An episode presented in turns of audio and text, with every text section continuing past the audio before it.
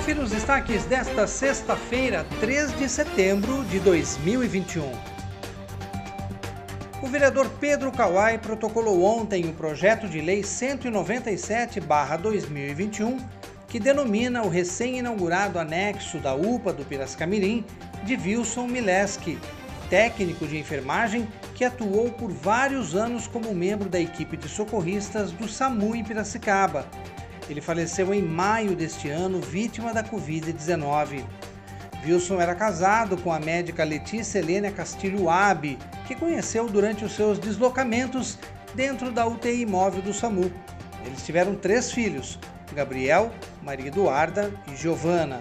Exercia dupla jornada de trabalho, atuando também como advogado e militando em causas sociais, como no projeto Habitat para a Humanidade Brasil, em defesa da moradia popular digna para a população de baixa renda.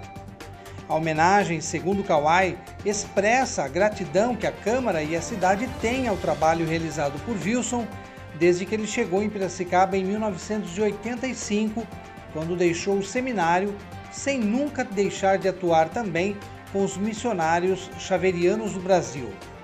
O vereador disse que Wilson foi um ser humano extraordinário que salvava vidas e almas.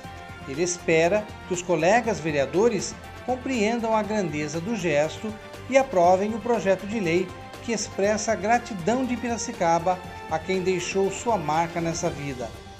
O projeto de lei deverá passar agora pelas comissões internas da Câmara antes de ir à votação no plenário. E a Prefeitura de Piracicaba já liberou novas vagas para o agendamento da segunda dose da vacina contra a Covid-19.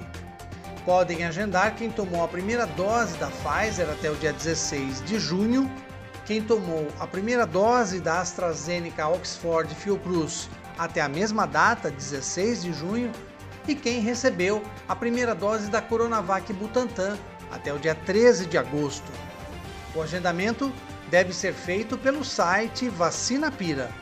O intervalo entre a primeira e a segunda dose da Coronavac Butantan é de 28 dias e da AstraZeneca Oxford Fiocruz, assim como da Pfizer, é de 12 semanas.